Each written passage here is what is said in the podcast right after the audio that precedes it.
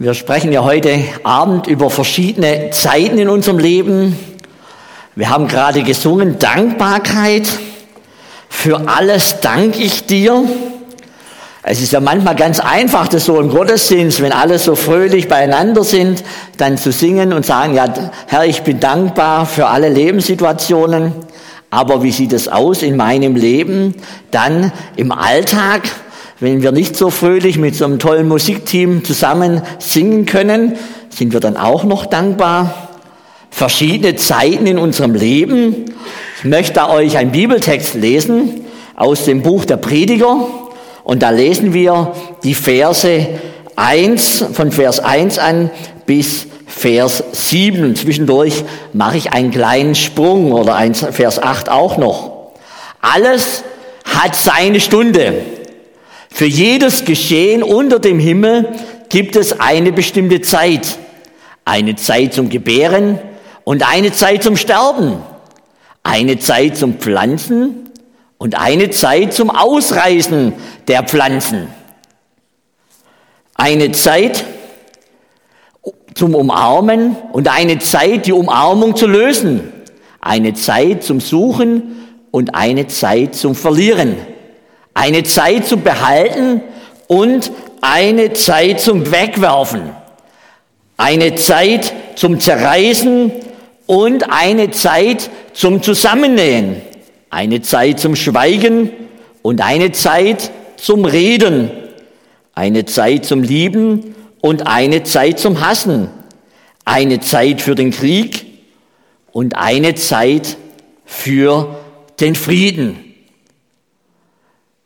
Salomo sagt hier, alles hat seine Zeit, ein jegliches hat seine Zeit und alles Vorhaben unter dem Himmel hat seine Stunde. So heißt es in der Luther-Übersetzung. Ich denke, vielen von euch ist dieses Bibelwort sehr gut vertraut. Dass alles seine Zeit hat, das müsste uns doch irgendwo auch entspannen. Alles Vorhaben unter dem Himmel hat seine Stunde. Meine Großmutter hat immer gesagt, alles geht seinen geweißten Weg. Es wird schon so kommen, wie es eben Gott geplant hat. Das kann entspannen, aber vielleicht kennen wir auch Situationen mit Zeitdruck, Zeitnot, Zeiten, wo wir nicht schnell genug herauskommen können, weil es schwierige Zeiten sind. Aber dann gibt es auch wieder Lebensphasen, wo wir gerne die Zeit anhalten wollen. Ferien, man sitzt oder liegt unter Palmen am Strand, dann denkt man, das könnte immer so sein. Und dann muss man doch wieder aufbrechen, weil dann am Montag dann die Arbeit wieder losgeht. Diese Zeiten würden wir gerne anhalten. Auf der anderen Seite sehen wir besonders an den Kindern, ich habe auch vier Söhne, die jetzt schon groß sind, plus minus 30, man sieht ja an meinem, meinen Haaren, dass ich auch schon etwas im fortgeschrittenen Alter bin. Wie schnell die Zeit vergeht. Meine Großmutter hat früher immer gesagt, ach, das Leben geht so schnell vorbei. Und ich habe als Jugendlicher, ich weiß, wie es euch Teenies geht, vielleicht geht es euch ähnlich wie mir damals, habe ich immer gedacht, was die Großmutter immer hat, Manchmal war es in der Schule so langweilig. Ich weiß mit meinem Klassenkameraden unter der Bank, wir haben manchmal die letzten drei, vier, fünf Minuten im Takt mitgezählt, weil es war so langweilig, was die da vorne, die Lehrerin erzählt hat. Und wir haben gedacht, 45 Minuten, die gehen doch nie vorbei. Oder wenn man so 14, 15, 16 ist, dann denkt man, 18, das dauert ja noch eine Ewigkeit, bis ich endlich Auto fahren darf. Kennt ihr das? Ist das euch auch so gegangen? Wenn wir, und jetzt, wenn ich älter bin, jetzt werde ich demnächst 58, muss ich sagen, meine Großmutter hat recht. Das Leben geht so schnell vorbei, gerade Sonntag vorbei und dann ist schon wieder Sonntag. Also wir, wir Pastoren, wir denken ja eher von Sonntag zu Sonntag und ihr äh, im normalen Berufsleben von Montag zu Montag, je nachdem. Wenn wir so über das Buch der Prediger nachdenken, dann könnten wir auch in eine depressive Phase geraten, wenn wir beim Negativen stehen bleiben. Es heißt in Vers 9, den habe ich vorher weggelassen, wenn jemand etwas tut, welchen Vorteil hat es, dass er sich anstrengt? Mit anderen Worten, bringst das überhaupt, dass ich mich anstrenge, dass ich ja, mich einsetze für bestimmte Dinge in meinem Leben? Macht es wirklich Sinn oder lege ich lieber die Hände in den Schoß da könnten wir in eine depressive Phase geraten. Aber wir können auf der anderen Seite auch auf das Positive schauen. Die Hoffnung für alle sagt in diesem Kapitel, Vers 14, ich begriff, dass Gottes Werk für immer bestehen wird. Niemand kann etwas hinzufügen oder wegnehmen. So hat Gott es eingerichtet, damit die Menschen Ehrfurcht vor ihm haben. Mit anderen Worten, Gott hat alles unter Kontrolle.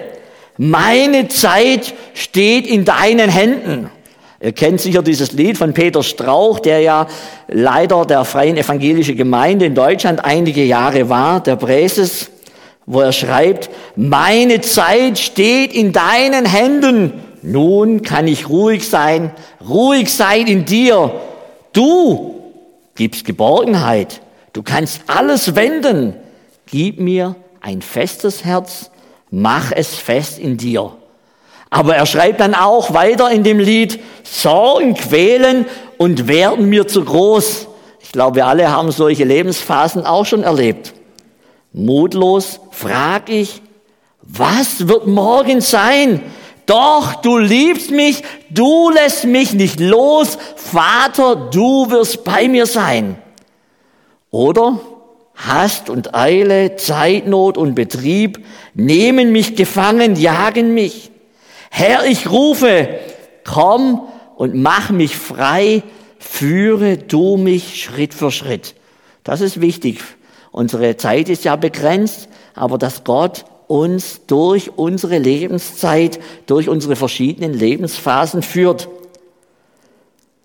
Bei Jesus sehen wir, wie er mit seinen Jüngern unterwegs war. Und da möchte ich heute drei Gedanken mit euch teilen. Es gibt Zeiten der Ankündigung, es gibt Zeiten der Erfüllung und es gibt Zeiten des Verstehens. Zeiten der Ankündigung. Jesus war mit seinen Jüngern unterwegs, er hat sie mitgenommen auf dem Weg und er hat ihnen auch gesagt, was kommen wird, dass er leiden wird, sterben wird, aber dass er auferstehen wird und dass er gen Himmel fahren wird. Und nicht nur das, auch wenn sie nicht gleich mit können, lässt er sie nicht alleine, sondern er schenkt ihnen den Heiligen Geist. Er hat's angekündigt, aber sie haben es gar nicht so verstanden, was da alles sein wird. Und vielleicht gibt es auch in deinem Leben Zeiten der Ankündigung, wo Gott dir etwas aufs Herz legt und das dich nicht loslässt. Gott redet ja mit jedem unterschiedlich. Ich habe gemerkt, bei meinem Leben war es meistens so, dass Gott mich, mir etwas geschenkt hat, was mich einfach nicht mehr losgelassen hat. Ich soll auf die Bibelschule gehen, war zum Beispiel ein Punkt oder während der Bibelschule war dann der Gedanke, dass Apostelgeschichte 1.8 ein persönliches Wort für mich, ein Rema für mich ist. Ihr werdet meine Zeugen sein. Jerusalem, Judäa, Samaria und bis an die Enden der Erde. Und das habe ich irgendwie, hat mich nie mehr losgelassen und einiges ist eben auch so eingetroffen, auch noch mit ein paar Umwegen, wie Gott manchmal das auch eben so macht.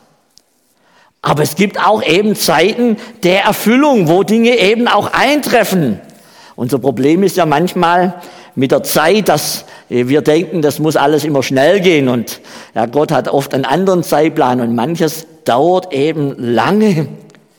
Zum Beispiel, dass auch Teil meiner Kinder nicht mit Jesus unterwegs sind und sind nur um die 30 und machen manche Sachen, die mir nicht so gefallen. Kann ich einfach für sie beten? Sie sind jetzt erwachsen und groß. Sie wissen alles über den Glauben. Einer meiner Söhne hat mir mal gesagt, du musst mir nicht predigen. Ich weiß es ja alles. Aber das heißt ja noch nicht, dass er es dann tut.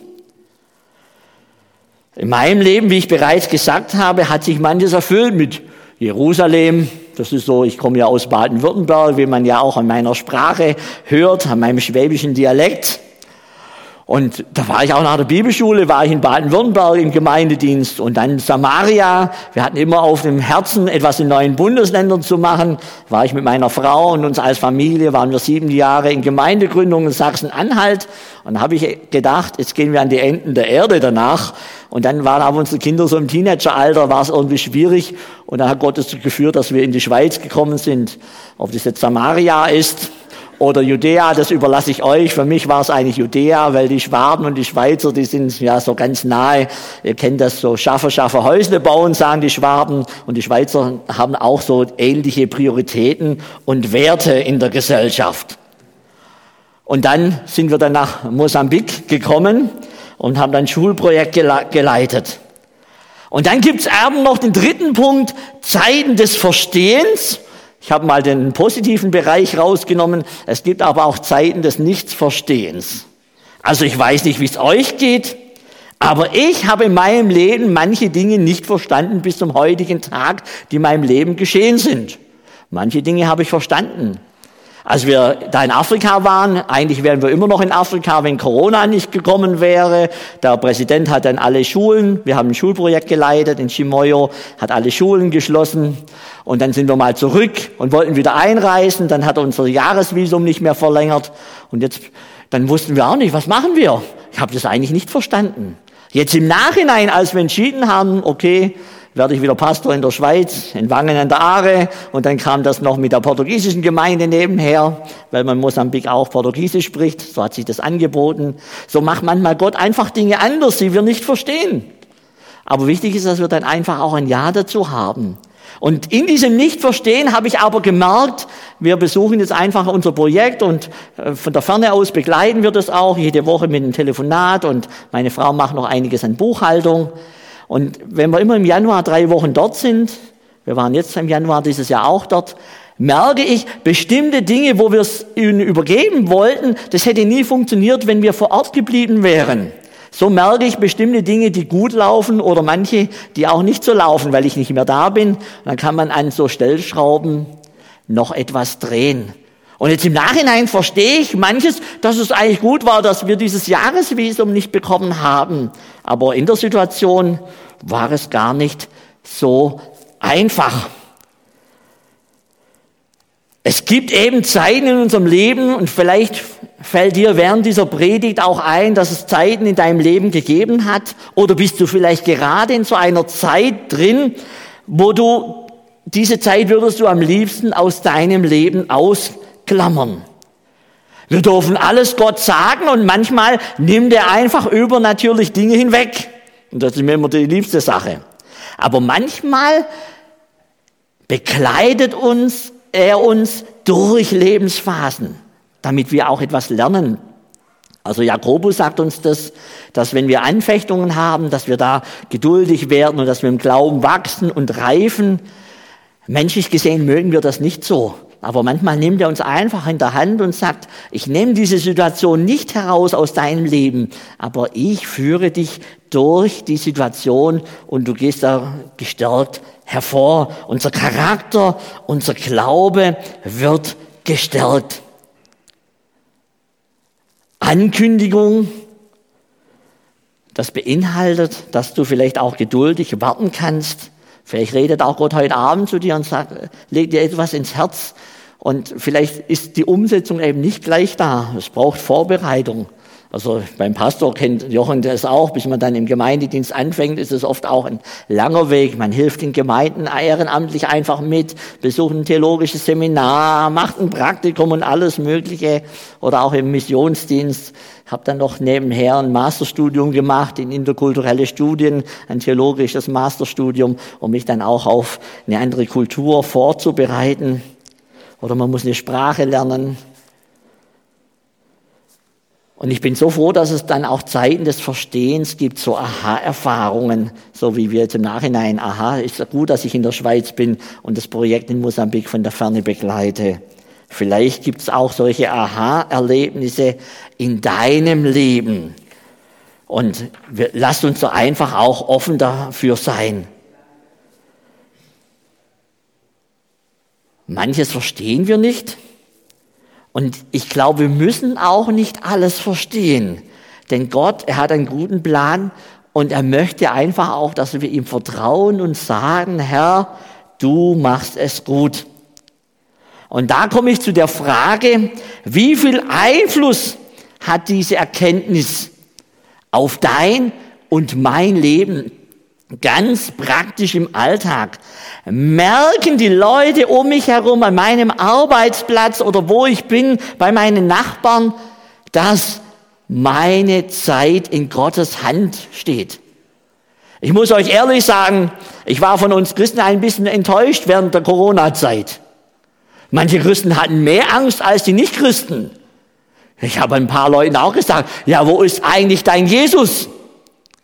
Wenn du Rasen gemäht hast und du warst Risikogruppe und dein Nachbar war auch Risikogruppe und du hast freudig den Rasen gemäht, dann hättest du ja zu ihm sagen können, wenn der dich fragt, ja, warum bist du so glücklich? Äh, du hast doch auch Angst, du könntest an Corona sterben. Dann kannst du sagen, meine Zeit ist in Gottes Hand.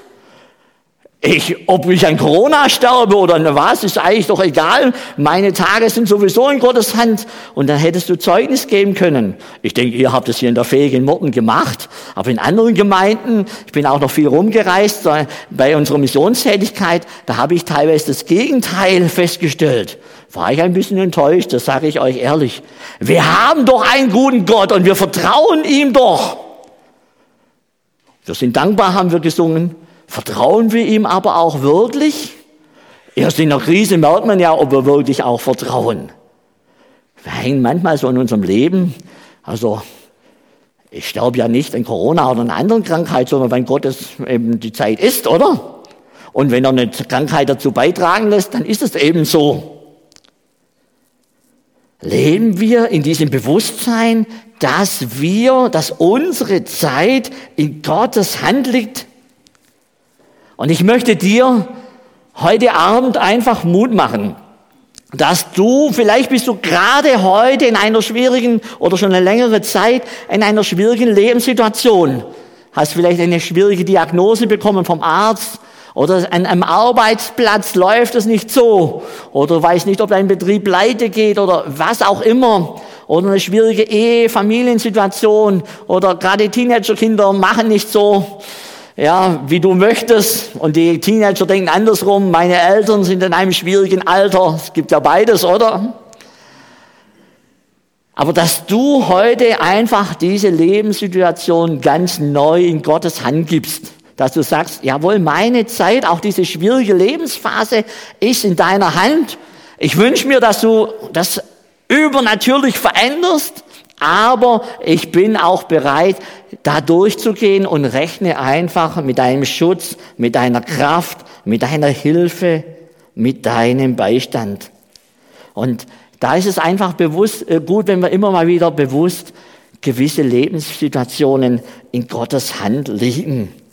Ich biege auf die Zielgerade meiner Predigt ein und ich möchte dir einfach jetzt die Gelegenheit geben, dass wir einen ganz kurzen Augenblick einfach still sind und so vor Gott stehen und vielleicht reflektierst du auch so dein Leben für die, die schon ein bisschen älter sind, so wie ich oder noch älter, gibt's ja auch noch.